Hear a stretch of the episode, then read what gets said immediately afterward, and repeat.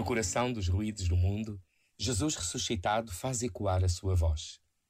Apresenta-se como bom e verdadeiro pastor que ama e guia as suas ovelhas e propõe uma relação de amizade e confiança, e as suas palavras iluminam e comprometem.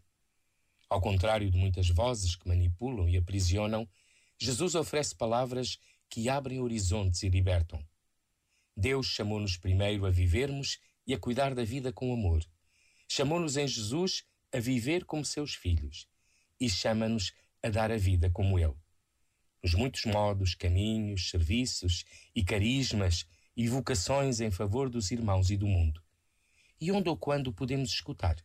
Em todo o tempo, nas muitas surpresas de cada dia, no silêncio e no barulho, mas especialmente quando escutamos os outros.